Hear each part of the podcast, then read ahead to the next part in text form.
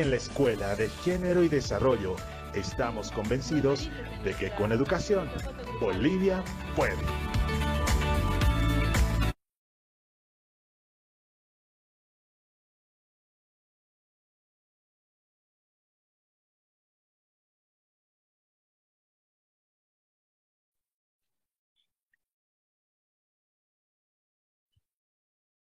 Muy buenas tardes, ¿cómo están? Muchas gracias por acompañarnos en nuestro taller número 120. Eh, en esta ocasión, eh, seguramente ya eh, en la audiencia me reconocen algunas veces que hemos estado atendiendo los talleres. Soy Rodrigo Martínez de, del equipo de la Escuela de Género y Desarrollo. En esta ocasión, nuestra directora Daniela va a conectarse con nosotros más tarde porque tuvo algunos asuntos con el trabajo, una, alguna emergencia con el trabajo pero se conecta con nosotros más tarde. Entonces vamos a estar iniciando el taller nosotros para comenzar puntualmente. Bueno, antes de comenzar, importante mencionar, como en cada taller, que la Escuela de Género y Desarrollo inició el año 2020, en abril de 2020, con la idea de promover eh, talleres gratuitos sobre temas de género principalmente. Pero debido a lo que es la pandemia y la bueno, la necesidad de la información que hubo en ese entonces fue expandiendo sus temáticas principalmente al área de la salud y medicina.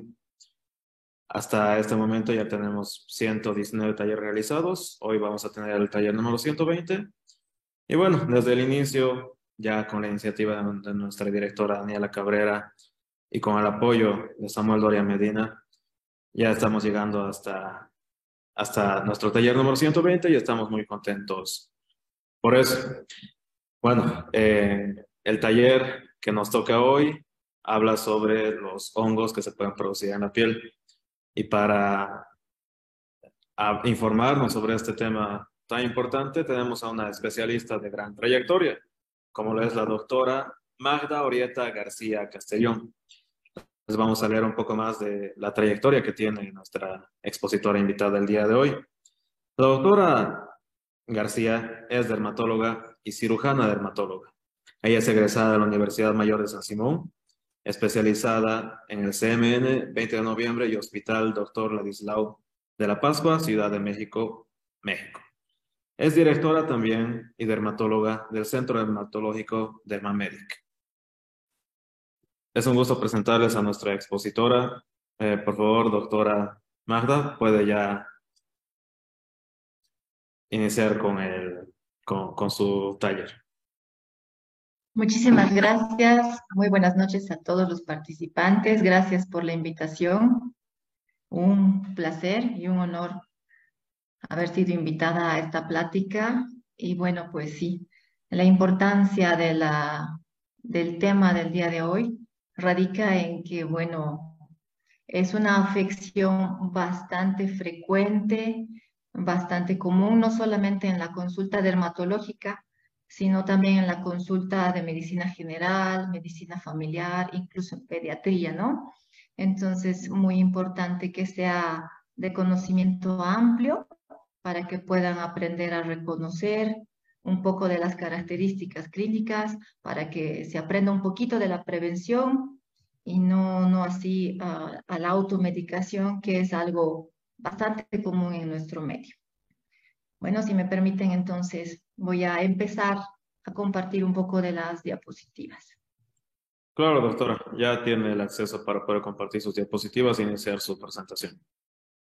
Okay comentarle que la exposición, tenemos un tiempo de 45 minutos que puede ocupar su exposición y posterior a eso tenemos 45 minutos para que la audiencia pueda hacerle sus preguntas y ustedes responderlas. Muy bien.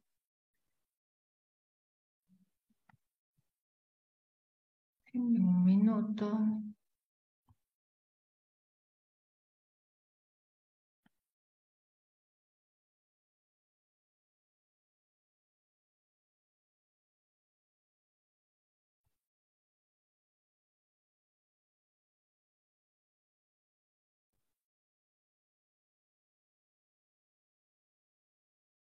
Ver, dame un minuto.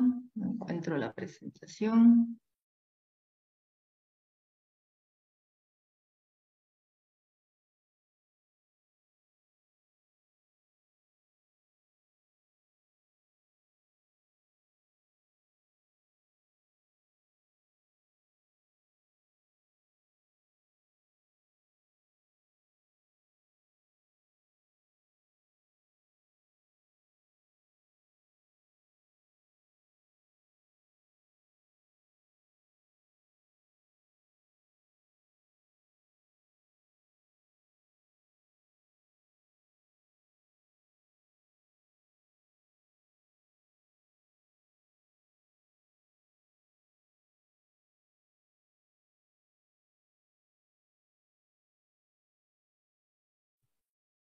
Ver si me dan un rato, estoy con algunos problemas técnicos.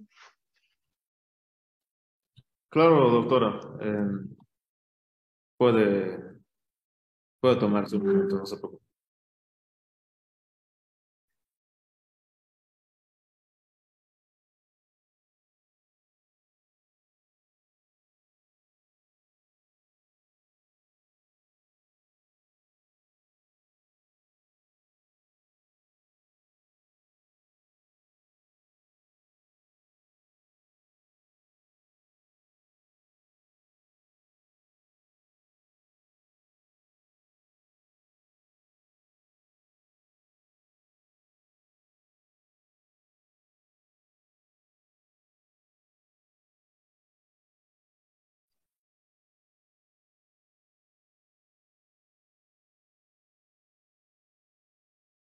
Doctora, también si necesita ayuda de nuestro equipo técnico, podemos comunicarnos con usted eh, en caso que lo requiera. A ver, sí, por favor, porque aquí tengo la presentación, no me permite. Claro, eh, un segundo, nos comunicamos con usted en este momento. Gracias.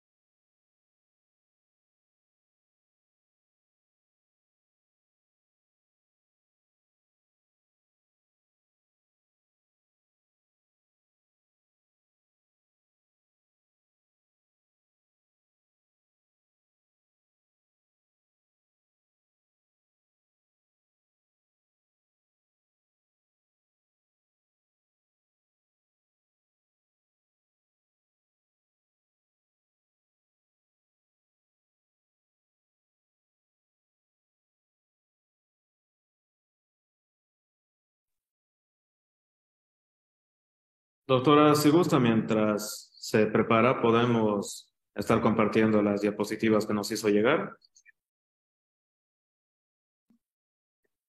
Y le ayudamos a ir mostrando sus diapositivas, no se preocupe. Y en un momento puede seguir intentando. Ok.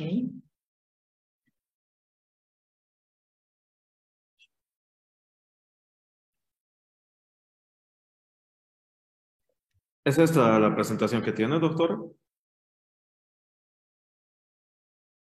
Sí. Perfecto. Usted me va diciendo que le vayamos cambiando las diapositivas y no hay problema, le ayudamos con eso. Bueno. Entonces, les decía que del porqué de la importancia de las micosis superficiales. Bueno, en realidad las micosis se pueden dividir en superficiales y en profundas. En esta oportunidad vamos a tocar las superficiales porque estas son las más frecuentes y se dominan superficiales porque van a afectar los tejidos eh, superficiales, los tejidos donde hay queratina. Estos hongos van a tener predilección por piel, pelo, uñas y mucosas. Estos hongos se alimentan de la queratina. Por eso afectan sobre todo estas estructuras. Son infecciones muy frecuentes, son enfermedades benignas y se dan por el contacto directo de piel y superficie o, área contaminada. Se pueden contraer también a partir de animales domésticos o animales salvajes o incluso de individuo a individuo. Van a afectar no solamente piel lisa, sino también pelo, como lo decía, o uñas. En uñas hay una abundante cantidad. Es por eso que también van a afectar queratina eh, de uñas y el tallo piloso mismo. Si me puede pasar la siguiente. Pueden clasificar a las micosis superficiales por la localización de la infección, dividiéndose en algunos grupos. Por ejemplo, se pueden agrupar algunas infecciones eh, en grupos eh, que van a afectar solamente la capa córnea de piel lisa. Por ejemplo, la pitiriasis versicolor va a quedar en el grupo que va a afectar solamente la capa córnea de piel. En este mismo grupo que va a afectar la capa córnea de la piel, también va a estar otro tipo de micosis superficial llamada tiña negra, que no es tan frecuente en nuestro medio, por eso no la vamos a mencionar.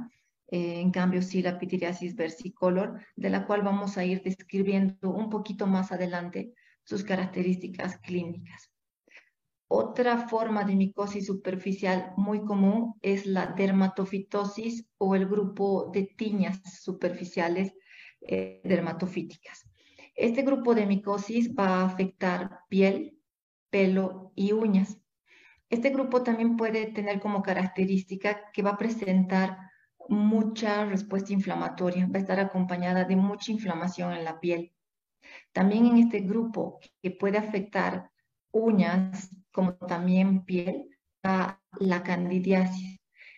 Candidiasis también se crea una dosis o una enfermedad por un de tipo oportunista porque se presenta sobre todo en personas con un sistema de defensas muy bajo, por ejemplo, personas diabéticas o personas que están bajo una antibiótico muy prolongada.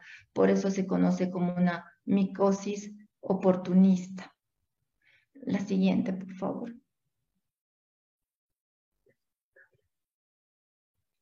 Ahora, entrándonos un poquito más dentro de este grupo de micosis eh, más comunes llamada tiñas, que tiene como sinonimias tineas o tiñas o dermatofitosis. De estas podemos decir que los hongos son queratofílicos, es decir, tienen predilección por la queratina.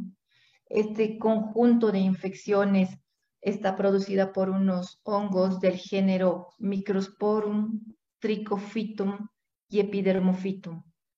De estos géneros hay especies más, más propias de los humanos. La siguiente, por favor. Estas especies más importantes para los humanos son Microsporum canis, Microsporum audini, Gypsium, Trichophytum rubrum, Trichophytum schonleini, Trichophytum mentagrophytum y Epidermophytum flocosum. Como ven, son muchos los géneros y especies que pueden condicionar enfermedades o patologías micóticas en el ser humano. Y clínicamente o visualmente podemos distinguir, eh, no solamente con un examen laboratorial ya podemos distinguir. Sin embargo, al final, el tratamiento para la mayoría, si no es para todos, es eh, realizado por el médico eh, especializado o el médico facultativo. La siguiente, por favor. En cuanto a la distribución ecológica, podemos mencionar lo siguiente. No todos los eh, hongos mm, van a estar distribuidos em, de la misma manera. Hay algunos hongos que los vamos a poder encontrar en el suelo, en la tierra o incluso en algunas plantas o árboles. Estos hongos que vamos a encontrar en el suelo o en la tierra o en árboles se llaman hongos geófilos. Dentro de este grupo está el Microsporum gypsum, por ejemplo. Hay otros hongos que los vamos a aislar o los vamos a encontrar o adquirir más en animales. Se llaman los uh, hongos zoófilos. Dentro de estos, eh, los que nos contagian o los que adquirimos con más facilidad están en los perros, en los gatos, el Microsporum canis, por ejemplo, o el Trichosporum mentagrophytes. Y los hongos que eh, habitan más en humanos son del tipo Trichophytum, el Trichophytum tonsurans, el Trichophytum rubrum y el Trichophytum schonleini. La siguiente, por favor. Ahora, estos, estos en particular también van a estar o van a dar lesiones no en todas las áreas del cuerpo humano. Algunos van a tener predilección, como lo había dicho en un inicio, en pelo, algunos otros van a tener predilección por uñas, algunos más para, van a tener predilección para mucosas o semimucosas. Por ejemplo, el, género Epidermophytum va a tener más predilección por piel lampiña, es decir, por piel lisa, donde no hay pelos o donde no hay mucho pelo. la especie más propia de esta afección de piel lampiña es el Epidermophytum flocosum. En cambio, el género que va a tener más predilección para cabellos o cuero cabelludo y piel lampiña también es el género Microsporum y la especie de este género o las especies de este género más ávidas para estas áreas son las especies Canis y Gypsium. En cambio, el género que va a afectar tanto piel como cabello y uñas es el género Trichophytum. La siguiente, por favor. ¿Cómo vamos a adquirir o cómo llegan estos hongos a la piel? Generalmente por traumatismo. Entonces, vamos a tener el contacto con esta fuente infectada que en cabello o en cuero cabelludo generalmente va a ser un fomite, un peine, en las peluquerías, por ejemplo, o cuando vamos a hacernos un pedicure, un manicure, o nos prestamos un corta uña, una lima de uñas, o incluso cuando nos prestamos ropa. Entonces, tenemos el contacto con este fomite o esta fuente contaminada o un traumatismo y bueno, adquirimos esta espora o este hongo en contacto ya con nuestra piel, va, esta espora va a reproducirse en el estrato córneo y de ahí en adelante ya va a producirse la diseminación o la extensión. Por supuesto que tenemos que tener algunos factores que van a predisponer. Por ejemplo, la humedad, la maceración. La maceración es el exceso de humedad. Este exceso de humedad vamos a, vamos a tener en, en pliegues, en pliegues axilares, interdigitales, entre los dedos, quiero decir, o en pliegues inframamarios, en pliegues inguinales entre las piernas, eh, infraabdominales, debajo del gordito del abdomen o del rollito. La siguiente, por favor. Cuando el traumatismo es muy profundo, incluso se puede llegar a profundizar la infección, entonces podemos tener ya micosis o infecciones mucho más profundas. Aquí vemos algunas gráficas de algunos factores predisponentes. Les hablaba o les comentaba de que también las mascotas pueden ser condicionantes de la contaminación, de la infección. También se puede hablar de alguna predisposición laboral cuando hacemos uso de, botas. Algunos, algunas ocupaciones laborales sí son condicionantes. Hay algunos trabajos que requieren el uso de, herramientas, de botas, de, de ropa incluso muy oclusiva, el tiempo de, de uso de la ropa muy oclusiva, sintética, va a favorecer la humedad. Entonces eso nos va a hacer propensos a, tener un ambiente propicio para desarrollar una infección micótica. La sudoración, esto en ambientes, por ejemplo, el trópico, las personas que viven en ambientes muy húmedos o los deportistas las personas que mm, transpiran demasiado, no solamente por el hábitat en el que están, sino hay personas que tienen algún padecimiento llamado hiperhidrosis, las personas que tienen una sudoración profusa. Por supuesto que tienen que tener contacto también con algún fomite o alguna ropa infestada. Los deportistas que se prestan ponchillos o, ropa infestada. La siguiente, por favor el utilizar ah, o cuando vamos a la peluquería y no hay un buen manejo de los utensilios o las herramientas. Las personas diabéticas al tener un, una, una baja respuesta o un sistema inmunológico deficiente o insuficiente, las personas que toman medicamentos que hacen que su sistema de defensas esté bajo, también van a ser propensas a cualquier tipo de infección, pero más aún a infecciones micóticas, a hongos. La siguiente. Entonces, tenemos el, contacto con la fuente contaminada.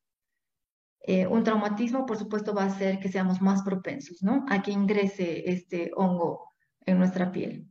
La maceración, la humedad, hace que tengamos um, más probabilidad de generar un, caldo, un caldo propicio para la extensión de este. Entonces tenemos la contaminación, un periodo de incubación que puede ir de dos a cuatro días en un portador sano, la expansión y diseminación que puede ir de semanas a meses.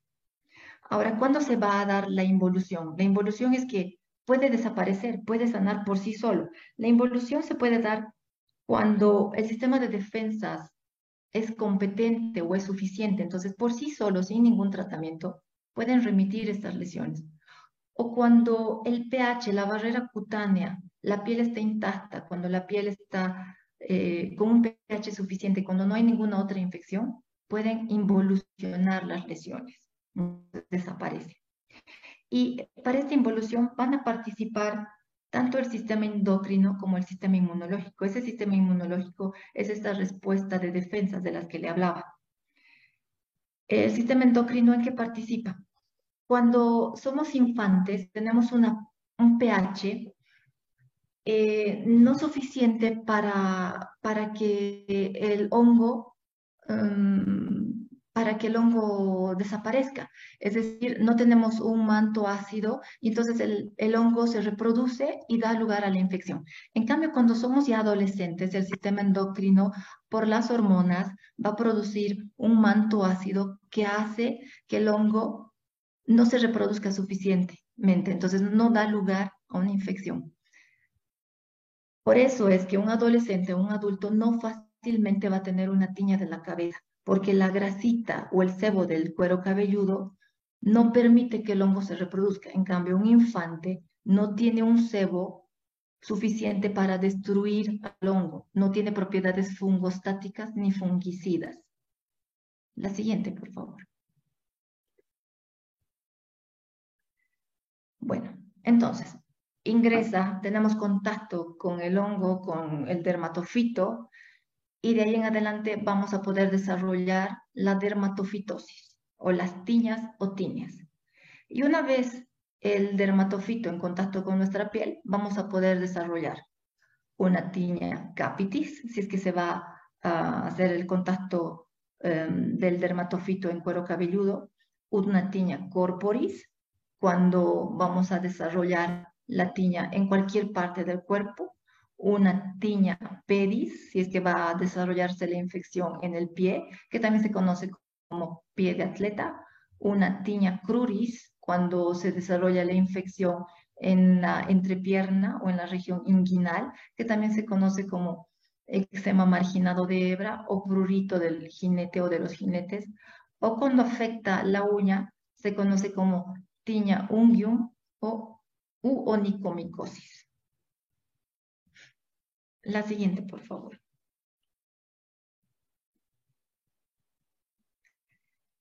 Ahora, entrando más en profundidad con las tiñas. La tiña de la cabeza se va a presentar así como en la fotografía, como nosotros lo describimos como una placa pseudoalopésica. ¿Por qué pseudoalopésica? porque todavía hay pelos. Si se fijan en el interior de la lesión, todavía se ven pelos. Uno que otro pelo, eh, algunos de un tamaño o un largo suficiente, algunos otros pelos cortos, pero hay pelos. Mucha escama, sí. Eh, esta placa es muy contagiosa. Como les decía, es mucho más frecuente en niños porque el el sebo del cuero cabelludo del niño no tiene esas propiedades fungostáticas ni fungicidas. Entonces, permite que el hongo acá sí se reproduzca, sí se multiplique. En cambio, en el cuero cabelludo del adolescente y del adulto, el sebo tiene propiedades fungostáticas y fungicidas. Entonces, no va a permitir que ese hongo se reproduzca o se multiplique. Entonces, no es común en el cuero cabelludo del adolescente y del adulto una tiña de la cabeza, a menos que sus defensas estén insuficientes o esté con diabetes o, o esté con algún tratamiento que esté debilitando o esté haciendo deficiente su sistema de defensas. En la tiña de la cabeza podemos distinguir dos agentes causales, el microsporum y el tricofitum. Incluso visualmente ya podemos saber si es un microsporum o un tricofitum. la tiña de la cabeza por microsporum va a dar lugar a una o pocas placas que son grandes. En cambio, la tiña de la cabeza por tricofitum va a dar muchas placas pequeñas. Entonces, en esta fotografía vemos una placa grande, ya podríamos sospechar que es una tiña de la cabeza microspórica. Y esta tiña de la cabeza es seca. Hay dos tipos de tiñas en la cabeza, una inflamatoria y una seca. Entonces aquí vemos mucha escama seca y, los pelos escasos y quebradizos, cortos. Tiene mucho que ver el, el cuidado personal. Generalmente son personas con, con poca higiene personal, con un descuido de su higiene, son personas generalmente con condiciones de hacinamiento. La siguiente, por favor.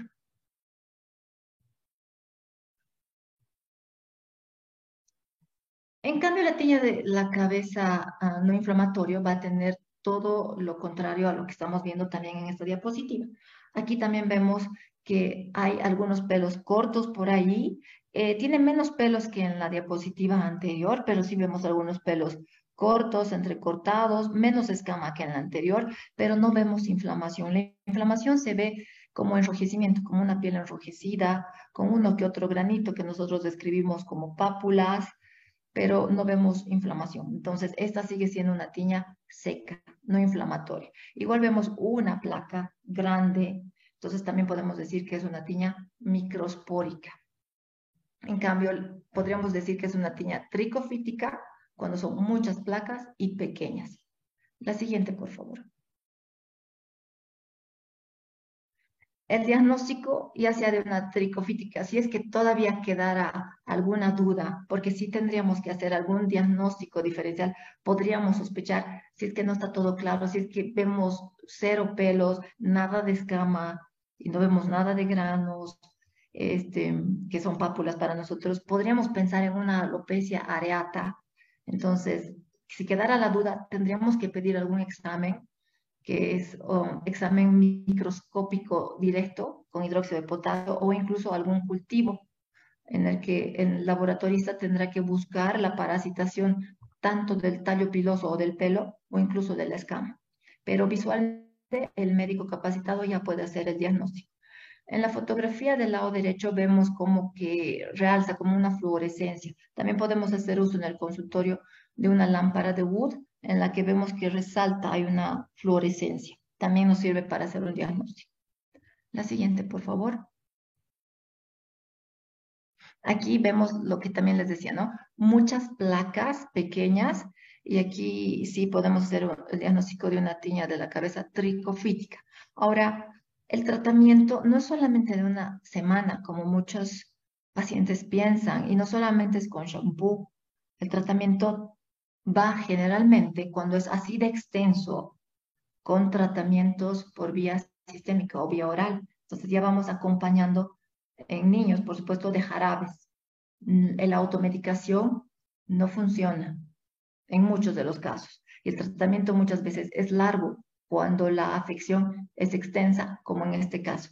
Si ven, hasta cuatro semanas y a veces hasta seis semanas u ocho semanas puede prolongarse el tratamiento. La siguiente, por favor.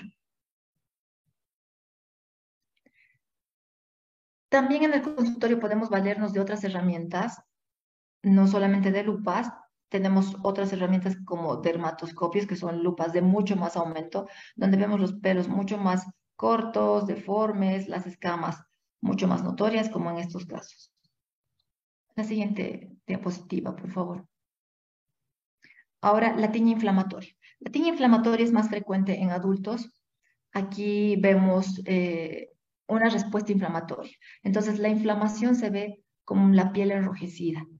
Estos casos son porque el sistema de defensas está muy comprometido, no está funcionando adecuadamente, por lo tanto es una afección un poco más profunda, hay una respuesta inflamatoria exagerada al hongo y también se puede ver una, se agrega alguna infección bacteriana. Vemos aquí ausencia o escasa cantidad de pelos, vemos también pus. Al presionar podemos ver que eh, drena fácilmente pus, pueden haber fístulas, pueden haber abscesos y se tiene que hacer un tratamiento no solamente para el hongo, sino también para bacterias. La siguiente, por favor. Estos casos se llaman placas de Celso o Kerium de Celso. Aquí vemos placas mucho más ah, severas, donde hay gran cantidad de pus, vemos costras amarillentas, eh, de gran tamaño, pelos mucho más entrecortados y mucha inflamación. Incluso no solamente se da el tratamiento con antimicóticos, que es para tratar el hongo, sino antibacterianos, y también se da el tratamiento con corticoides sistémicos. Y lo más importante, buscar intencionadamente si tiene algún grado de inmunocompromiso el paciente. Es decir, buscar cuál es la causa de la baja de defensas. Podría ser diabético, podría ser que está tomando alguna medicación o podría ser que tiene alguna otra enfermedad que está comprometiendo su sistema de defensas. La siguiente, por favor. La tiña de la barba también es una tiña de la ah, una tiña inflamatoria, es otra dermatofitosis, entonces es una afección inflamatoria de la región de la barba, va a afectar eh, el tallo piloso en la región de la barba. Como ven aquí hay inflamación, también puede presentar um, pus o absceso, va a afectar por supuesto personas adultas y también va a haber cierto compromiso del Estado o del sistema de defensa. También se puede llamar como kerium o kerium de la barba. La siguiente, por favor. La tiña del cuerpo. Ya sea que afecte la región del pecho, del glúteo, del cuello, del brazo, se puede llamar tiña del cuerpo o se le puede llamar incluso tiña del, de la mano, tiña del, glúteo, del área o de la región en la que, se esté presentando. También puede ser eh, producida por Trichophytum o Microsporum. Esta, y a diferencia de la cabeza, en el cuerpo, la tiña microspórica es la que va a dar estas placas pequeñas, numerosas y circulares. Entonces, ¿cómo se va a ver? Se va a ver como placas circulares. Generalmente el centro es eh, limpio o respetado y tiene un borde lleno de pápulas o granitos, un borde activo, lleno de escama y eritema o inflamación. La siguiente, por favor. Y así, como se dan cuenta, donde se vaya a presentar, ya sea en abdomen, ya sea en mano, ya sea en antebrazo, ya sea en muslo o en pierna, son así placas circulares, el centro respetado, el borde activo o perlado, también así lo describe, mucha escama, mucho enrojecimiento o eritema, así también está esta otra, así también esta otra, también la llaman como placas numulares, y generalmente esta es la forma típica hay formas atípicas o formas anormales o alteradas y estas formas anormales o alteradas se presentan cuando se hace la automedicación y es muy común en nuestro medio la automedicación. Uno va a la farmacia y toda placa o toda lesión con escama y enrojecimiento ya la asumen como tiña o como hongo. Entonces es fácil para el farmacéutico decir es hongo. Pero en dermatología, lamentablemente, muchas de las patologías o de las enfermedades se presentan con enrojecimiento, escama, escosor, y entonces fácil es para el farmacéutico dar las cremas polivalentes, que es para todo, para hongos, para bacterias o para inflamación. Y lo malo de estas polivalentes es que en vez de mejorar muchas veces, las alteran las lesiones y las complican. Entonces, generan otros problemas, incluso dan lugar a las tiñas incógnitas que más adelante las vamos a ver.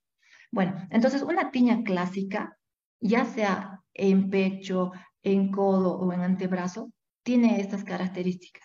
Si hacemos un tratamiento adecuado, vamos a poder solucionar fácilmente, no tan rápidamente como uno quisiera en dos o en tres días, pero fácilmente. ¿Cuáles son los síntomas? Los síntomas, ya sea en la cabeza, en el cuerpo, son escosor. Cuando es una tiña muy inflamatoria, como el kerium de la cabeza esa con mucha inflamación, con pus, con, con mucho enrojecimiento y con hinchazón, ahí sí va a haber dolor y ardor. Pero estas secas tienen escosor, un escosor eh, incoercible lo llamamos, un escosor muy intenso. La siguiente, por favor. Aquí vemos más de lo mismo, ¿no? Las placas características anulares o numulares. Anulares serían porque tienen el centro más o menos respetado, un borde activo, perlado o acordonado, enrojecido o eritematoso, eh, con mucha escama.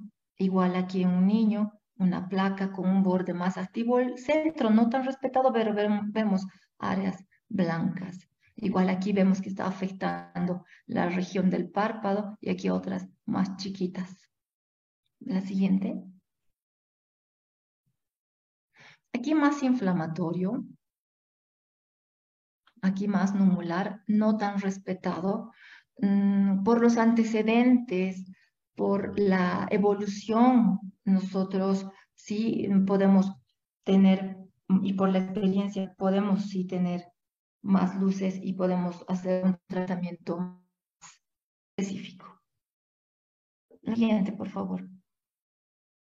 Afectando la mano, pues sí se llama tiña de la mano o tinea mano. Cuando afecta los pies se conoce como pie de atleta.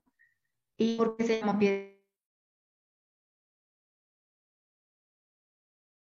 porque generalmente un atleta tiene, o las personas que tienen hiperhidrosis plantar, es decir, una sudoración profusa, también son más propensas a la tiña de los pies.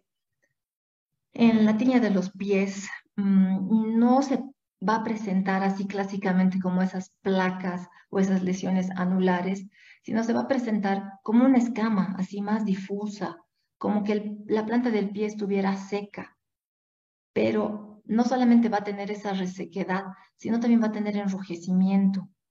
Pero además de esa resequedad o escama, hay que fijarse muy bien los, en, los espacios interdigitales. Además de tener esa resequedad en toda la región plantar y el enrojecimiento, el paciente va a referir escosor. También vamos a poder percibir el mal olor. También va a poder tener grietas, grietas o fisuras, el paciente va a referir ardor. Hay algunas clasificaciones, pero bueno, eso um, no es en este momento muy relevante. Con saber que la tiña en los pies va a presentarse con escama, enrojecimiento, maceración o escama reblandecida o remojada entre los espacios interdigitales, fisuras o grietas, ardor, escosor y mal olor, pues ya hacemos con eso el diagnóstico.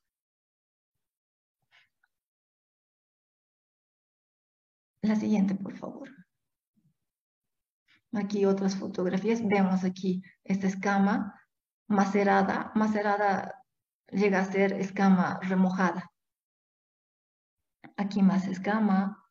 Aquí un poco de enrojecimiento. Y no es raro que una persona que tiene eh, tiña pedis o tiña plantar, no es raro que también tenga tiña de las uñas u onicomicosis.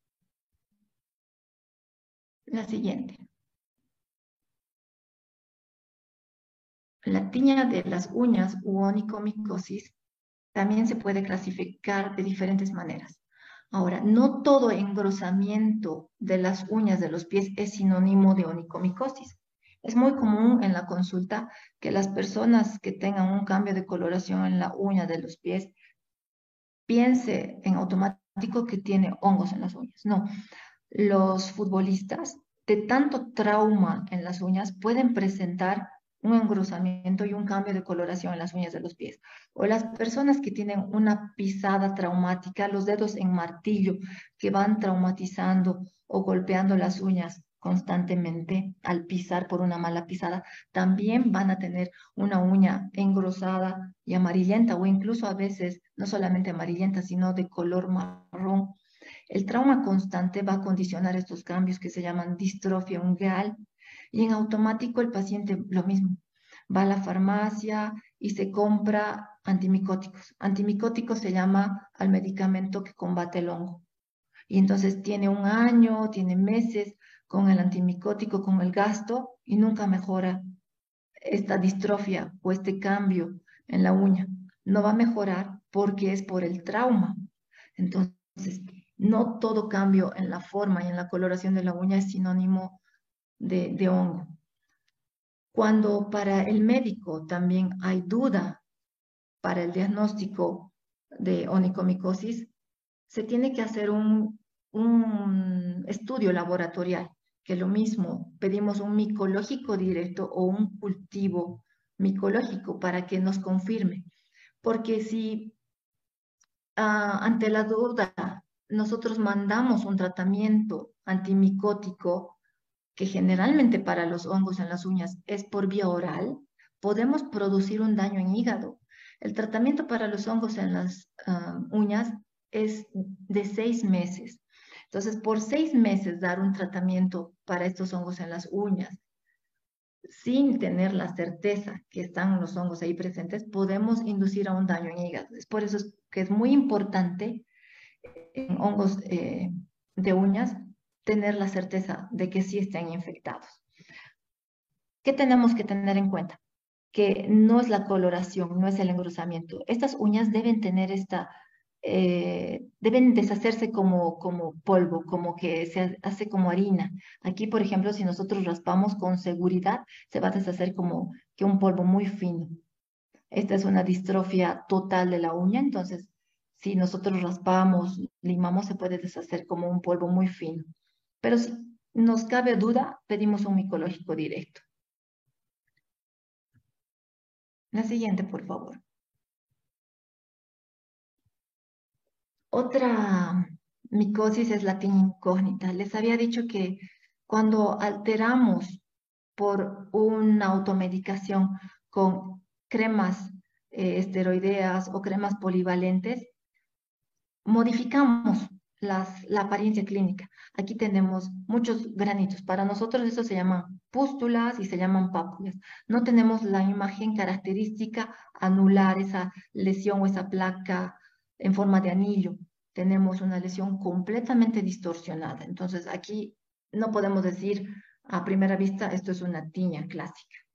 Si hacemos una solicitud de laboratorio y nos dice el, el laboratorista aquí hay, hay dermatofitos, recién podríamos decir, ah, pues es una tiña, y como está alterada en apariencia, recién llegamos a un diagnóstico de tiña incógnita y preguntamos al paciente a ver qué es lo que ha utilizado, el paciente nos dirá, he utilizado una 4DERM, por ejemplo, que es la más común.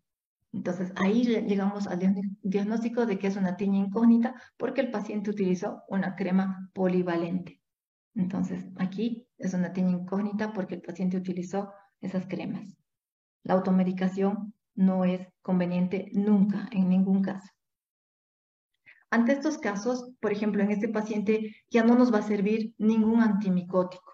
En una tiña clásica, si una crema antimicótica nos sería muy útil, pero en este caso ya tenemos que dar un tratamiento por vía sistémica, es decir, tenemos que dar tabletas antimicóticas. Nos complican el tratamiento.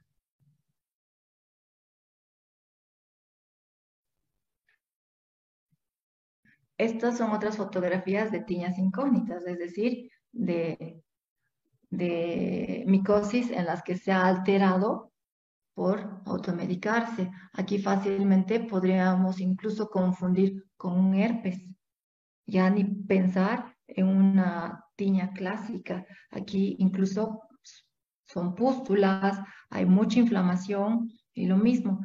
Si en una tiña clásica me servía un un, un antimicótico en crema, aquí oral, pépticos por vía oral tienen también efectos secundarios, entonces sí nos complican muchas veces. Y la fotografía del lado derecho era una, una señorita que utilizó algunos esteroides, incluso como crema humectante. Cuando la tiña eh, llega a ser ah, mucho más profunda, porque cuando hay mucho escosor, el paciente no solamente llega a hacerse una fricción o un rascado con las uñas, llega a profundizar, llegan a decirnos que se rascan, no sé, con palos, con tenedores, etcétera. Entonces, cuando profundizan o cuando hay mucha inflamación, llegan a venir con lesiones mucho más profundas. Entonces, estas son tiñas o dermatofitosis muy profundas. También se da cuando el sistema de defensas está demasiado comprometido. La siguiente, por favor. Las dermatofitides eh, son las lesiones a distancia. Significa que el paciente hace como un cuadro alérgico al hongo, pero no en el mismo lugar de la infección, sino hace una reacción alérgica al hongo eh, lejos de la infección. Entonces, en la fotografía del lado izquierdo, en la de la mano, aquí hay como ronchitas, sí, son como reacción alérgica a una infección de hongo, pero a distancia, lejos de la infección por hongo. Aquí es una reacción alérgica lejos de la infección al hongo, pero en la mano, como una irritación. La siguiente, por favor. Lo mismo, son reacciones como ronchas a distancia del hongo. La siguiente, por favor. Y estas se llaman dermatofitides. Otra micosis superficial, oportunista, oportunista porque espera a que el a que el sistema de defensas esté muy, muy bajo o comprometido, son las candidiasis. Eh, las candidiasis, sin embargo, no solamente afecta piel, como son los dermatofitos. Hemos visto que los dermatofitos afectan piel, pelo y uñas. Las candidiasis o los cándidas afectan mucosas. Puede afectar eh, cavidad oral, eh, cavidad o mm, trato mm, vaginal también. Aquí vemos el área de pliegue. Estas a, se van a caracterizar porque presentan mucha más inflamación que las dermatofitosis. Van a presentar lesiones eh, mucho más eritematosas o más rojizas. Van a presentar lesiones más húmedas o más maceradas. Hay más ardor y más escosor. La siguiente, por favor. Los niños y las personas más comprometidas en cuanto al sistema de defensa son las más afectadas. Vemos más enrojecimiento, esta es la inflamación mucho más notoria que en las dermatofitosis. La siguiente, por favor. La pitiriasis versicolor es otra de las micosis también bastante frecuentes, se presenta más en adolescentes, en tronco y en extremidades, se llama versicolor porque se puede presentar a manera de manchas tanto oscuras como también manchas blancas, por eso el nombre de versicolor. También presenta escama, pero la escama es mm, como harina, por eso el nombre de furfurácea. Puede ser mm, crónica, es decir, está de semanas o incluso meses. Lo que más le preocupa al paciente es el cambio de color oscuro o blanquecino. Es muy difícil que el paciente pueda entender ¿Por qué tanto tiempo de la, mm, de la discromía, del, del color oscuro y blanco? La siguiente, por favor, es más común en áreas de, de trópico o en áreas tropicales. La fotografía anterior, si vieron, era de manchas oscuras. Aquí vemos que son manchas blancas. Muchos piensan que es vitiligo, pero al explicarle que es más por hongo y que no va a tender a extenderse como en vitiligo, pues ya puede quedar un poco más tranquilo el paciente. Pero al igual que el vitíligo, como hay mancha blanca, tengo que mandar un repigmentante. Aquí vemos las manchas oscuras, por eso versicolor.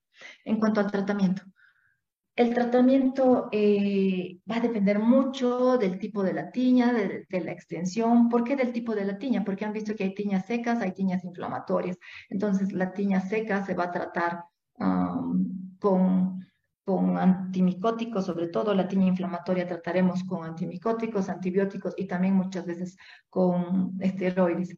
Va a depender de la extensión, un antimicótico de una extensión mínima, voy a poder tratar únicamente con antimicóticos tópicos, con una tiña muy extensa, voy a tener que tratar con antimicóticos por vía sistémica u oral también. También depende de la localización, una tiña del cuerpo o una tiña de, piel, voy a tratar con antimicóticos tópicos, si es que es de una mínima extensión. En cambio, una tiña de la uña, ya sea de la mano o del pie, siempre voy a tratar con antimicóticos por vía sistémica. No me sirve de nada el antimicótico en laca o en crema. Cuando se compran lacas o cremas, por más de que estén un año, no vamos a tener remisión salvo que el paciente no pueda tomar antimicóticos por vía sistémica, no sé, porque tiene alguna afección en hígado o una hepatopatía, porque tenga alguna contraindicación, por supuesto que no voy a poder dar antimicóticos por vía sistémica, o una embarazada o una persona que esté dando de lactar, no voy a poder dar antimicótico sistémica, uh, sistémico, perdón, voy a tener que buscar otra manera láser u otra opción. ¿Qué hacemos con la extracción de uña? También es muy frecuente que vayan al podólogo o que vayan a hacerse extirpar la uña pensando que van a erradicar el hongo de la uña cuando se hacen extirpar. No, cuando se hacen extirpar la uña no erradican la infección porque la infección está localizada también en la matriz, es decir, en la raíz. Entonces se hacen extirpar la lámina ungueal, pero no no erradican la infección, porque cuando vaya a crecer la, nueva lámina o la nueva uña, va a crecer infectada. Entonces, tienen que acudir al médico eh, correspondiente para que haga un tratamiento ideal y así no vayan a hacer un tratamiento equivocado que muchas veces también va a atentar no solamente su economía, sino han visto que también van a condicionar Ah, otros problemas. Importante también ayudarse ah, con la educación para prevenir y lo más importante, evitar automedicarse. Bueno, estas diapositivas que tenían han estado un poco incompletas. Lo siento, no he podido compartir las, la presentación que estaba un poco más completas. Estoy a sus órdenes para poder responder tal vez algunas preguntas. Muchas gracias. Bueno, muy buenas tardes. Mi nombre es Daniela Cabrera, soy la directora de la Escuela de Género. Me disculpo por la demora, pero quiero agradecer a la doctora Magda García que que ha compartido con nosotros esta información tan importante acerca del cuidado que debemos tener para evitar estos hongos en la piel. Muchísimas gracias, doctora, por esta información tan importante que ha podido brindarnos en esta tarde, tarde noche ya. Tenemos mucha gente que está conectada con nosotros. Agradecerle por haber compartido toda esta información. Y ahora sí, por favor, vamos a pasar a lo que son las preguntas. Pedirles a todos ustedes, como es habitual, que nuestra sala de Zoom número uno, a partir de este momento, vamos a pedir a todas las personas que quieran realizar su consulta que puedan levantar la mano a través de la plataforma que ya está habilitada. A todas las personas que quieran realizar sus consultas en, en nuestra sala de Zoom número dos, envíenos por favor sus consultas a través del chat que ya está habilitado. Y a todos los que nos acompañan en nuestra página de Facebook, le pedimos que nos dejen sus consultas en los eh, comentarios de esta red virtual. Iniciamos, por favor, doctora. Vamos a habilitar el micrófono de Limber Quispe. Adelante, por favor, Limber. Buenas noches. ¿Desde dónde se conecta? Muy buenas noches. Eh, gracias por la oportunidad. Me conecto desde la ciudad del Alto. Ante todo, agradecer eh, por toda la información valiosa que se nos ha brindado esa noche. También a la doctora. Eh, la pregunta es personal, es mía. efectivamente, eh, cuando yo estaba cumpliendo mi servicio militar hace cuatro años, efectivamente, eh, como es de saber, siempre me hacía cortar el cabello y el cual en una de esas he sufrido un contagio de este tipo de, de esta enfermedad en, en, la parte de la nuca, el cual ya hace cuatro años he intentado con muchas cremas, hasta incluso cuando estaba en, en el cuartel, vale decir, término, el del sanidad, incluso me aplicó la bandina ¿no? En la parte de la nuca. ¿Por qué? Porque era un poco molesto, tenía mucho escosor, el cual últimamente, hace cuatro años, he, empezado a utilizar una crema, es el Portil, el cual me ha ayudado mucho, pero eh, cada un mes, bueno, un mes pasa, se me pierde, se me ayuda, pero pasa otro mes y me vuelve a, a reaccionar, o sea, a levantar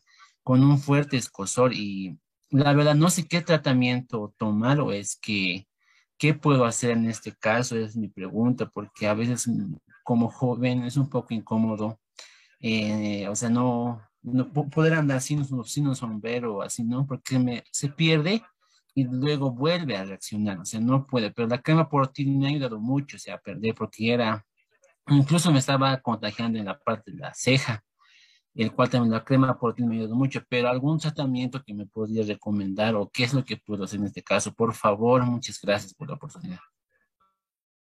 Muy bien, Limber, cuéntame, pero un poquito más de lo que tienes. ¿Sueles tener como granitos con pus o tienes más escama, como caspa? Eh, como caspa y bueno, ahora, como, como se menciona, sí tengo un tipo granito, eh, se me ha hinchado ahora. Se me ha hinchado como, o sea, tipo acné en la palma de la nuca se me ha hinchado ahora. Pero eso también es rara vez, a veces también eso pasa y otras me sale como caspa también blanco se hace. Doctorita, sí, eso Muy bien. Es más común en una persona adolescente o adulta el cuadro que se conoce como foliculitis de la nuca, más común que la tiña o la micosis de la cabeza. La foliculitis se presenta así como lo describes, como granitos, como acné, que aparece, desaparece. Y la foliculitis es crónica, es decir, no tiene cura, se puede controlar. La foliculitis tiene más relación con la predisposición genética y responde muy bien a corticoides. Por supuesto que hay que utilizar algunos shampoos que ayuden a controlar la producción de sebo, pero ahí no tiene mucha relación con la presencia de hongos patógenos. No tiene mucha relación con la presencia de hongos em, ah, que infecten. Podría ser más bien una foliculitis. Y al ser foliculitis, por eso recidiva, recidiva, vuelve, vuelve y vuelve. Y el tratamiento para la foliculitis son corticoides, además de algunas otras medidas. Yo considero que tu caso corresponde más bien a una foliculitis. ¿Qué es lo que tienes que hacer? Que se haga un diagnóstico más específico, quizás volver a consultar con otro dermatólogo, si es que ya fuiste con uno, y, y tener un diagnóstico más, un diagnóstico más. Muchas gracias, doctora, y saludamos a través del Limber a todas las personas que se conectan también desde la ciudad del Alto. Muchísimas gracias por haber respondido esta pregunta a nuestra invitada del día de hoy. Continuamos, por favor. Vamos a pedirles, por favor, que sean un poco más concretos al realizar las preguntas para que podamos dar mayor eh, oportunidad a que más gente pueda participar. Así que habilitamos el micrófono de Dianca, por favor. Adelante, Dianca. Buenas noches. ¿Cuál es su nombre completo y desde dónde se conecta? En principio, muy buenas noches. Eh, mi nombre es Dianca Troncoso Vendaño y les hablo de aquí, de Potosí, del norte de Potosí en sí. Eh, y sí agradecer a la, por la exposición a la doctora de un tema muy importante que nos interesa a la gran mayoría de las personas. Y mi consulta era, mm, doctora, ¿una lesión micótica podría sobreinfectarse con, otra, con otras infecciones, ya sean, bueno, bacterianas? Sí. Muy buenas noches, Bianca. Sí, por el hecho de que ah, las micosis tienen como síntoma prurito o escosor, entonces es eh, incluso en automático que uno tiende a rascarse eh, y bueno, al momento de rascarse sí producimos microfisuras y se puede sobreinfectar, se puede complicar con una sobreinfección bacteriana. Muchas gracias, doctora, y un saludo a Dianca, que se conecta también desde el norte Un abrazo a todos. Puedo interrumpir.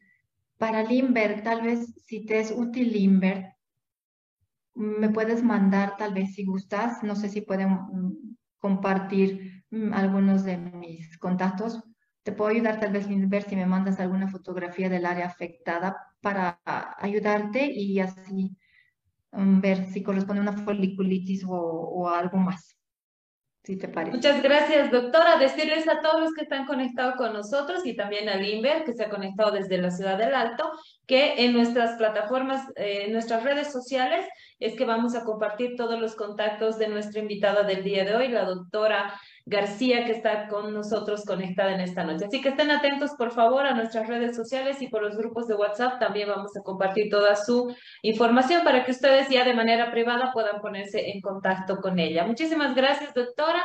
Continuamos, por favor. Habilitamos el micrófono de Israel Kramer Valencia. Adelante, Israel. Buenas noches. ¿Desde dónde se conecta? Eh, buenas noches. Soy, mi nombre es Israel Valencia. Me conecto desde acá de La Paz.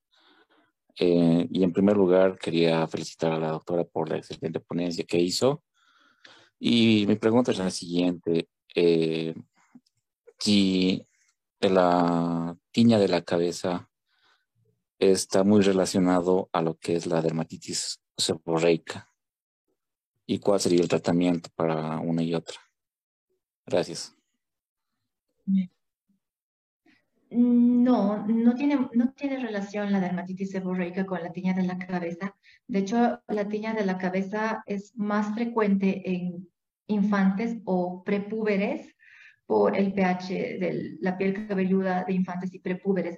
En cambio, la dermatitis seborreica es más frecuente en púberes o posadolescentes y en neonatos por el pH del cuero cabelludo. La dermatitis seborreica por la influencia hormonal, por, la influencia hormonal por los andrógenos, es mucho más frecuente en esas edades.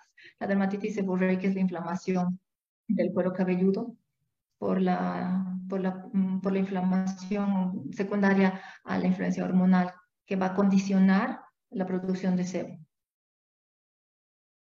Muchas gracias, doctora, y un saludo también a todos los que se conectan desde la ciudad de La Paz.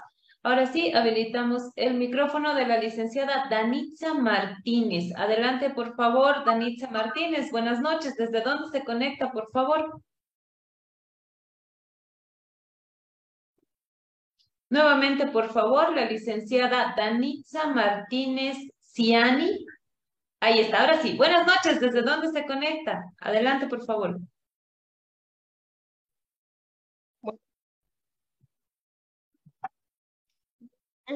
Para todos. Estoy conectada desde el departamento de Pando.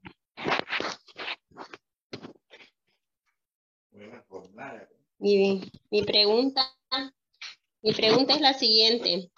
Este, tengo ya una alergia crónica que todos los días cuando me baño, entonces me da un escosor en todo el cuerpo. Dura más o menos desde de unos 40 minutos, de 30 a 40 minutos, pero eso es todos los días. Esa es una pregunta. La segunda pregunta es que un hongo entre los dedos este, también es crónico y cómo se, cómo se puede tratar entre los dedos de los pies. Esa sería mi pregunta. Gracias.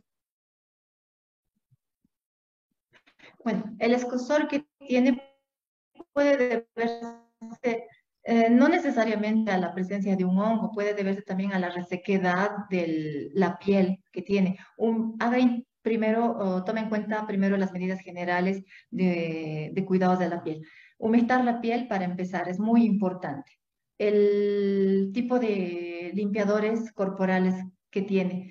Hay que tener en cuenta que un limpiador corporal tiene que ser un limpiador que humecte también la piel. Cuando una persona tiene la piel muy seca, la resequedad de la piel puede condicionar escosor. Para empezar eso, cambie de limpiador o jaboncillo. Utilice un limpiador o jaboncillo neutro o humectante. Además de eso, humecte la piel. Siempre humectar la piel dos veces al día. Si al tener esas dos básicas medidas persiste el escosor, sí tiene que consultar a un médico dermatólogo para que busque intencionadamente si es que hay otra causa para el escosor. No necesariamente tiene que ser algún problema micótico. En cuanto al escosor entre dedos, sí, podría ser secundario a una micosis. Eh, para empezar, tiene que tratar de mantener seca esas áreas. Utilizar talcos antimicóticos siempre ayuda, sobre todo en lugares donde el clima es ah, muy caliente o hay mucha humedad. Los pies siempre tienen el área de los entrededos húmedas, entonces utilizar talcos antimicóticos como medida preventiva siempre ayuda. Utilizar cremas antimicóticas. No podría decirle utilice cremas antimicóticas eh, de entrada porque no tenemos la seguridad de que tenga hongos, a menos de que usted, además de tener escosor, tenga o haya percibido un mal olor o tenga fisuras y grietas. Esas fisuras y grietas se pueden ver, pero también puede sentir dolor o ardor, además de que tendría que ver enrojecimiento en la planta del pie. Si es que usted tiene fisuras y grietas, tiene dolor o ardor entre los dedos, hay mal olor y tiene enrojecimiento, además de escosor, bueno, ahí sí podríamos ya estar más seguros de que hay una micosis y podría utilizar alguna crema antimicótica que son de venta libre. Algunas de las opciones de cremas antimicóticas útiles, por no decir nombres, eh, le voy a decir eh, genéricos, terbinafina en crema. Utilizar dos veces al día eh, por unas dos semanas. Muchas gracias, doctora, y un saludo también a todos los que se conectan desde el norte de nuestro país, desde el departamento de Pando. Continuamos, por favor, doctora, nos trasladamos de manera virtual a nuestra sala de Zoom número 2, donde tenemos varias preguntas, doctora, así como la de Sinaida Huiza, y nos dice, ¿qué medicación se debería usar en caso de la de tener hongos en los pies. Doctora, de manera general hay varias preguntas. Nos dicen qué pasa cuando utilizas botas, cuando tienes sandalias, se te agrietan los pies. ¿Cuál es la recomendación para cuidar los pies de los hongos, doctora? Siempre eh, tener eh, talcos antimicóticos, lo mismo que le decía a la participante anterior tener algunos talcos antimicóticos, em, secar entre los dedos. Después de una ducha o después de un aseo, la mejor forma de secar entre los dedos con un papel absorbente, el papel higiénico, no toallas. El papel higiénico me absorbe mejor la humedad y después de la ducha, el papel higiénico. Espolvorear con el zapato o la bota laboral con talco y con eso ya tenemos no prestarse, por supuesto, no compartir zapatos, sandalias, no compartir toallas de pies si es que es el caso, si es que se utilizan toallas para el secado de los pies, no compartir calcetines, tener siempre eh, la ropa ah, mm, propia o los utensilios o las herramientas eh, personales. No caminar, por ejemplo, cuando vamos a las piscinas, a los saunas, no caminar descalzos, para prevención. Muchas gracias, doctora, por esta recomendación para todas las personas que todavía tenían alguna duda de cómo cuidar nuestros pies para evitar este tipo de hongos. Doctora, y en caso de las uñas específicas, nos llega una pregunta de Margarita Vargas, nos dice, doctora, tengo la uña gruesa, amarillenta en el pie. ¿Qué es lo que debería usar? ¿Hay forma de poder eh, eh, evitar este, este problema, doctora? En, la, en, la, ponencia les explicaba que no, todo cambio de coloración o, o, el engrosamiento de la uña no es sinónimo de onicomicosis, no es sinónimo de hongo en la uña. Tenemos que acudir al médico, el médico ya con la experiencia podrá eh, discernir si es una infección o es una uña traumática simplemente. Si es que le quedara la duda, el médico podrá solicitar algún examen de laboratorio tanto de la uña o un examen de laboratorio para ver si va a ser apto para la medicación por vía oral. Pero el paciente por sí solo, decirle o recomendarle que use alguna medicación o algo, no. Tiene que consultar para ver si es traumática o es una infección. Ahora, para evitar también la infección, además de todas esas medidas de talcos, de utilizar o secado con papel higiénico, las, los, los si van a asistir a un pedicure, tener su, su, su kit o su set de, pedicure y no utilizar el kit o el set del pedicurista o de la pedicurista, porque es ahí donde generalmente uno contrae infecciones. Muchas gracias, doctora, por esta recomendación tan importante. Estoy segura que muchos de los que están conectados visitan, visitan a los pedicuristas, manicuristas y bueno, hay que tener este cuidado. Esta recomendación es muy importante, así que a tomar en cuenta, por favor, cuando vayan a asistir a estos lugares donde se realizan este servicio. Continuamos, por favor. Desde nuestra página de Facebook, eh, doctora, nos llega una pregunta muy interesante. Nos dice María Cristina Méndez Vázquez. Buenas noches, doctora. En mi niña de dos años se le caen las uñitas de los pies y de las manos. El doctor dice que es normal. ¿Puede ser que tenga hongos, doctora? ¿Eso se deberá? Se pueden caer las uñas de los pies y de las manos después de alguna, de un cuadro febril. Cuando los niños han atravesado un cuadro febril, es decir, una infección viral sistémica, pueden caerse las uñas. Pero no, no es algo que sea no frecuente. No es que, ay, sí, se le caen las uñas y es normal. Puede que el niño haya tenido algún cuadro viral, no sé, alguna infección viral, y sí, después de esa infección viral se le pueden caer. Ahí sí, sí, sí tiene esa explicación. Muchas gracias, doctora, por responder esta consulta. Y nos llega también una consulta a nuestra página de Facebook y Vania Ferrer, Vania Ferrer nos dice, doctora, en niños de cuatro años, ¿cuándo empiezan a, cuando, por qué empiezan a pelarse los deditos de los pies, de las manos, doctora? ¿Esto es normal también o se deberá un hongo tal vez? No, se les puede pelar cuando hay hiperhidrosis, cuando tienen una sudoración profusa o más de lo normal, sí se les puede pelar. O cuando tienen deficiencias eh, de algunas vitaminas. Perfecto, doctora, tomar en cuenta por favor estas recomendaciones. Retornamos a nuestra sala de Zoom número uno ya con las últimas preguntas, por favor. Habilitamos el micrófono de Giselle Ortega. Adelante, por favor, Giselle. Buenas noches. ¿Desde dónde se conecta? ¿Cómo está? Muy buenas noches. Eh, mi nombre es eh, Gisela Ortega Beria, soy de aquí de Camargo. Este, agradecer a la Escuela de Género, a la doctora por la explicación. Este, mi pregunta, eh, tengo un familiar que tiene un honguito en el, en el ojito, en la parte interna, al lado del lagrimal. lo ha salido más o menos hace unas tres semanas y no está con tratamiento. Es chiquito el honguito que no sé, bueno, cuando duerme, al otro día se lo hace así como blanquito, como hubiese tenido ahí un poquito de, de, de alguna harinita y sí, un poquito se lo hace, pero al parecer es honguito. No sé cuál sería el tratamiento o a qué se debe que, haya salido eso. Tiene es como escamita y enrojecimiento. Es, eh, sí, un poquito rojito. Y con escamita. ¿Cuántos años tiene, me dice? Tiene 32. 32. Bueno, hay un cuadro, hace un momento me preguntaron la diferencia entre dermatitis seborreica y tiña o dermatofitosis. La dermatitis seborreica se puede presentar no solamente en cuero cabelludo, también en el borde de los párpados, de las cejas, y es esa escama y enrojecimiento. No podría asegurarle que sea un hongo, podría ser una dermatitis seborreica, y es la inflamación por el sebo, y también va a estar con escama. Ahora, ¿qué hacer?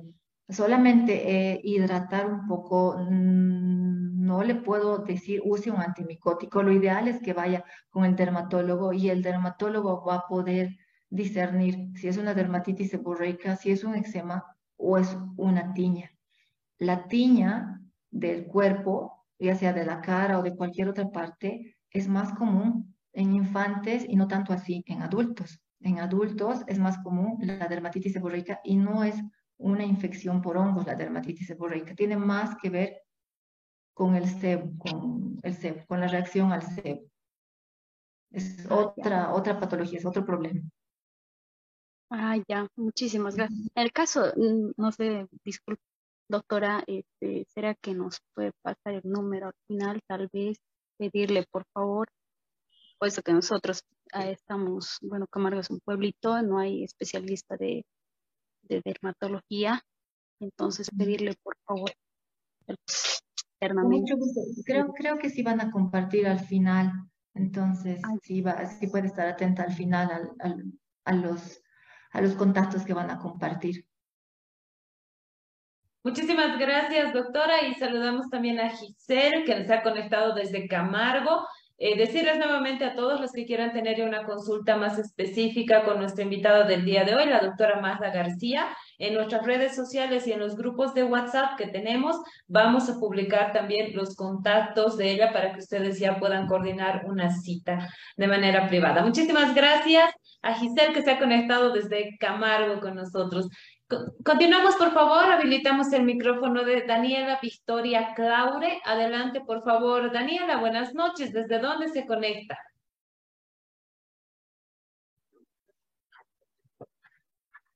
Nuevamente, por favor, Daniela Victoria Claure. Ahí está. Adelante, Daniela. Buenas noches. ¿Desde dónde se conecta? Buenas noches. Me conecto de Trinidad Beni. Tenía una consulta sobre la tiña ungueal de un paciente de 64 años con una ungueal de larga data mayor a 10 años que refiere a haber utilizado antimicóticos tanto vía oral como vía local sin presentar ninguna mejoría o exacerbación de la tiña. Ya. Sí, hay, muchos casos muy resistentes, es cierto, y hay muchas nuevas terapéuticas para onicomicosis. Ah, quizás ah, habría que iniciar una nueva, nueva alternativa. Cada vez hay nuevas, nuevos esquemas, hay terapias incluso por pulsos, que son las terapias mm, que están dando mejores resultados. Habría que ver cuáles han sido las opciones terapéuticas a las que ha sido sometido su familiar, pero hay nuevas opciones. Incluso se puede combinar en esos casos recalcitrantes con aparatología.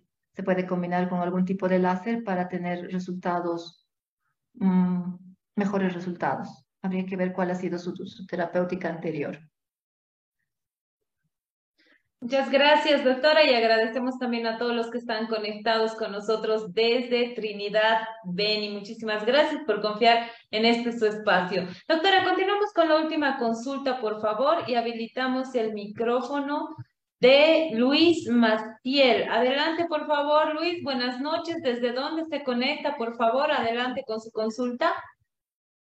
Buenas, ¿qué tal? Yo soy de Paraguay y Quería preguntar acerca de, normalmente trabajo en un hospital y tengo un paciente femenino, eh, 28 años de edad, y tiene tiña por la parte femoral, pero hace un mes ya, pero es algo leve. ¿Y cuál sería una opción para colocar? ¿Sería a nivel local o oral? ¿Cuál sería el medicamento exacto, digamos? Es una tiña corporal en el área femoral, una tiña sí. no muy extensa, me imagino. No, no, no es muy pequeña. Normalmente desaparece y luego vuelve a aparecer.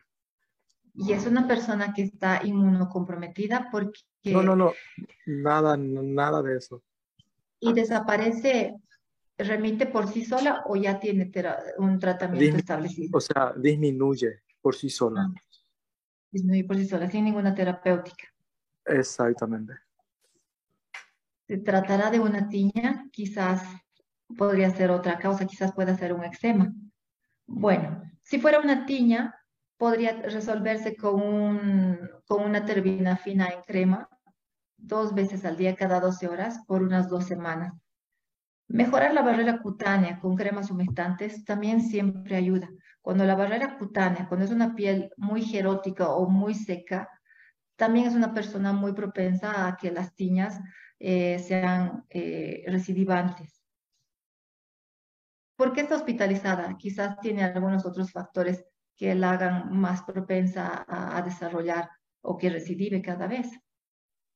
No, nada más se fue a una internación por dolor de cabeza y se quedó ahí en observación nada más. Pero también presentaba eh, eh, la tenía puesto ahí le picaba mucho. Nada más era eso. Podría ayudarse a mejorar la barrera cutánea con algunos emolientes y combinar en el área afectada con terbinafina en crema cada 12 horas por dos semanas.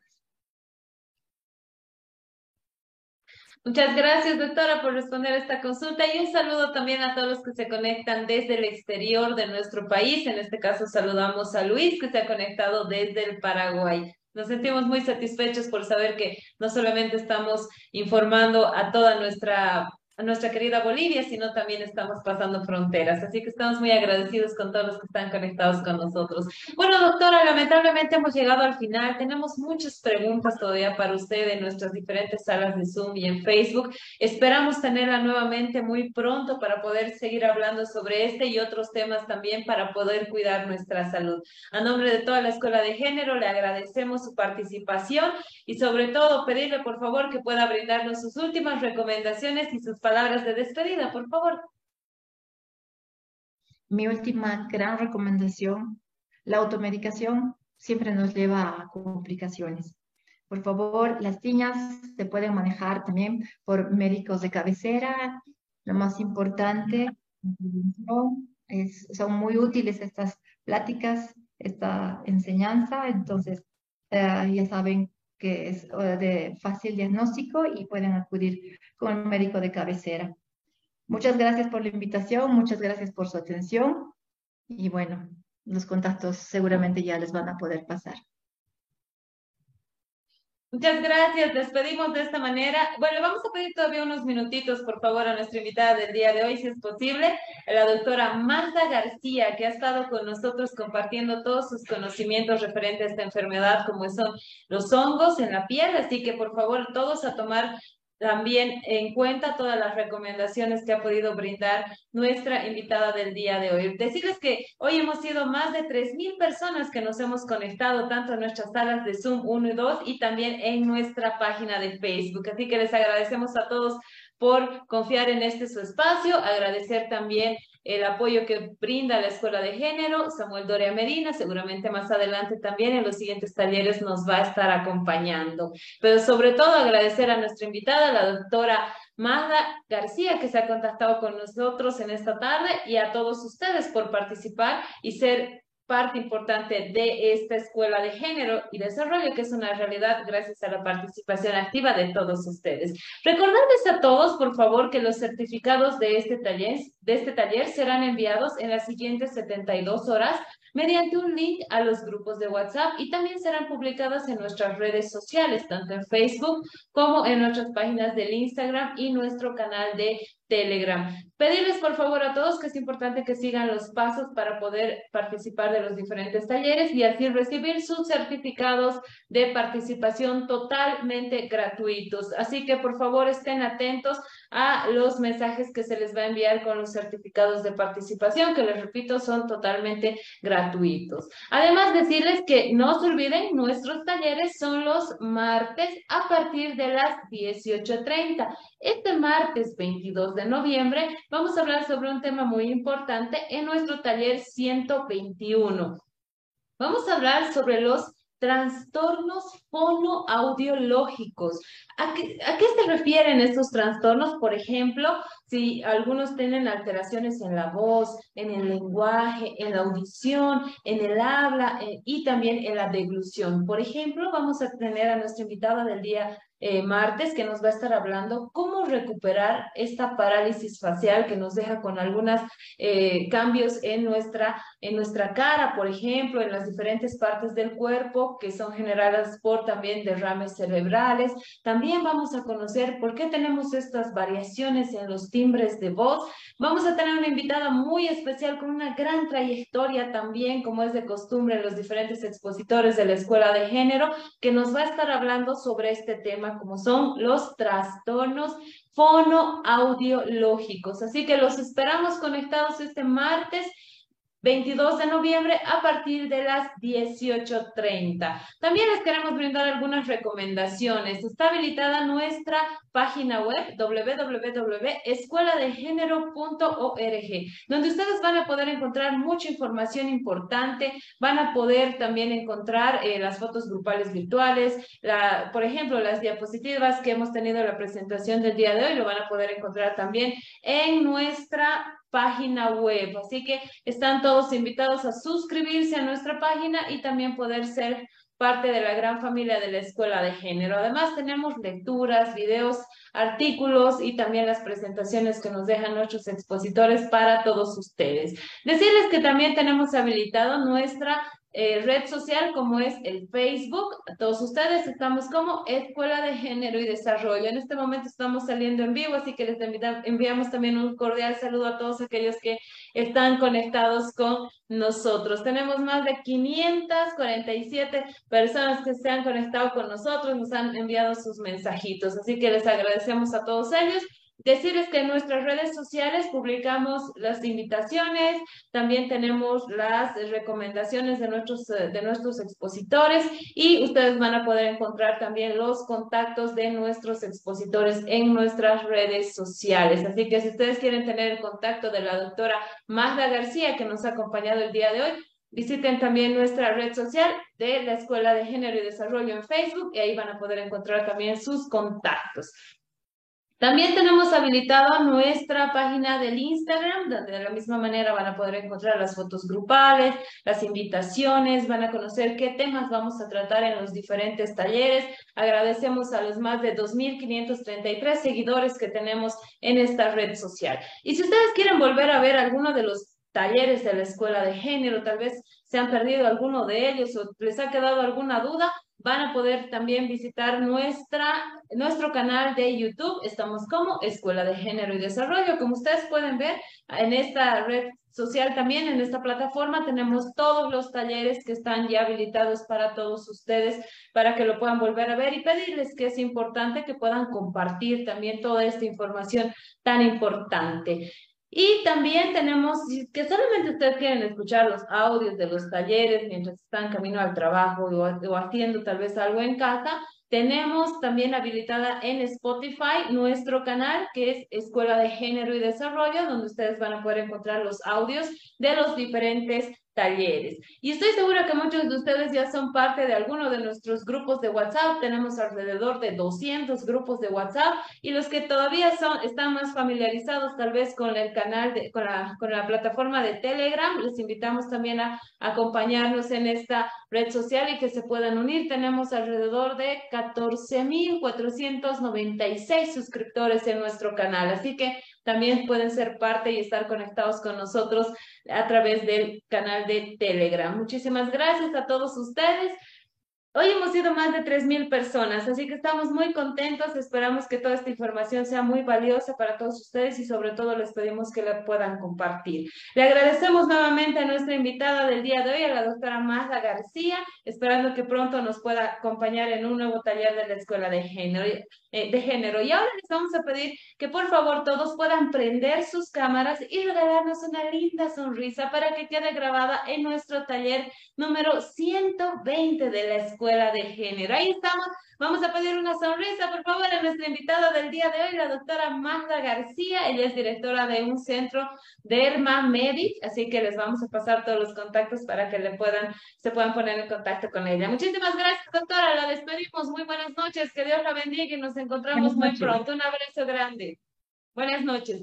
Vamos mandando saluditos, por favor. Saludos a María Chinar Gardea Saba, que está conectada con nosotros. Saludos a Luis Gualberto Quiroz, también que nos acompaña. Saludos a Mariela Yana Guaigua. Saludos a Wildon Brian Córdoba. Saludos. Vamos, ahí está. Janet Magne también nos acompaña en esta noche. Leila Anzuategui, que nos ha acompañado ya varios talleres. Ya la reconocemos a Leila. Un abrazo. Gracias por estar conectada con nosotros. Saludos a Giselle Ortega, Israel Valencia también, Agradecer a, Norca Mercado también que está conectada con nosotros. Saludos a María René Quesada, Raquel Rodríguez también. Saludos a Andrea. Andrea Valle, saludos a Andrea, saludos a Douglas Israel Martínez, Guadalupe Orozco también que se conecta con nosotros, saludos a Ducia, Catrinich. Espero haber pronunciado bien su nombre. Dulce, un abrazo y muchas gracias por estar conectada con nosotros. Saludos a Diana Cuellar, Víctor Hugo Cuevas, Carolina Vargas Severich también que nos acompañan esta noche. María José Escobar. Saludos a todos los que se encuentran en los diferentes departamentos. Se han conectado desde La Paz, Oruro, Potosí, Cochabamba, Sucre. También hemos tenido gente que se ha conectado desde Tarija, desde el oriente boliviano también. Les agradecemos a todos por estar conectados con nosotros. Saludamos también a Geraldine Clever, que está conectada con nosotros, David Andrés Müller, Edgar Ernesto Natush, María Torres, María Torres Jorge, sí, ahí estamos con Camila Andrea Bejarano también, Luis Hernán, saludos a María Torres Jorge también.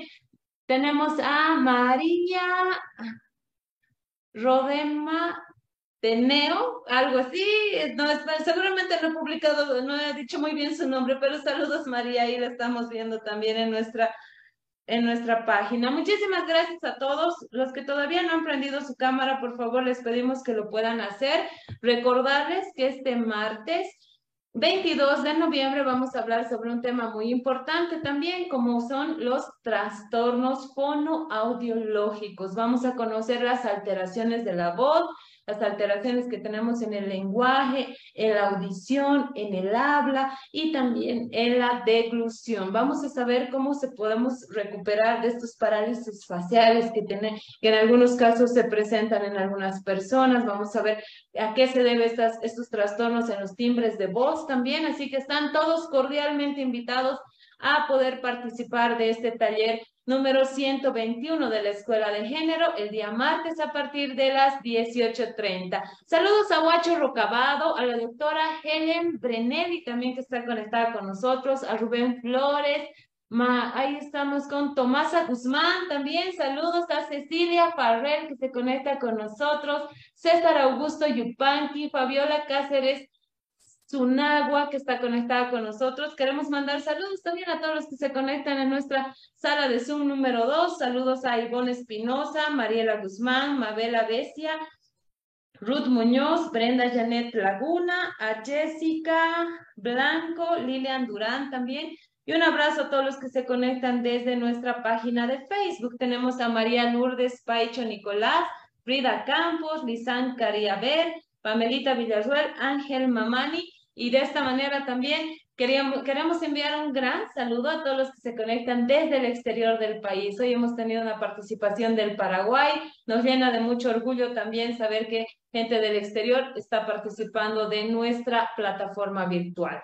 Agradecerles a todos por estar conectados con nosotros. Saludos a Andrea Chamorro. Saludos Andrea, muchas gracias por estar conectada con nosotros. María Layana también está con nosotros. Roxana Paredes, tenemos a Luis Gualberto y a Juana Rafael Adriana. Saludos a Wilton Brian, a Sisi Analia, aunque no ha prendido su cámara, le mandamos un gran saludo a Sisi también. No se olviden, por favor, nos reencontramos este martes a partir de las 18.30 para hablar sobre los trastornos fonoaudiológicos. Están todos cordialmente invitados. Mi nombre es Daniela Cabrera, estoy muy agradecida con todos ustedes por ser parte de esta escuela de género que ha sido creada, planificada con mucho cariño y compromiso por toda nuestra Bolivia con ustedes. Nos reencontramos el siguiente martes, que Dios los bendiga y muy buenas noches.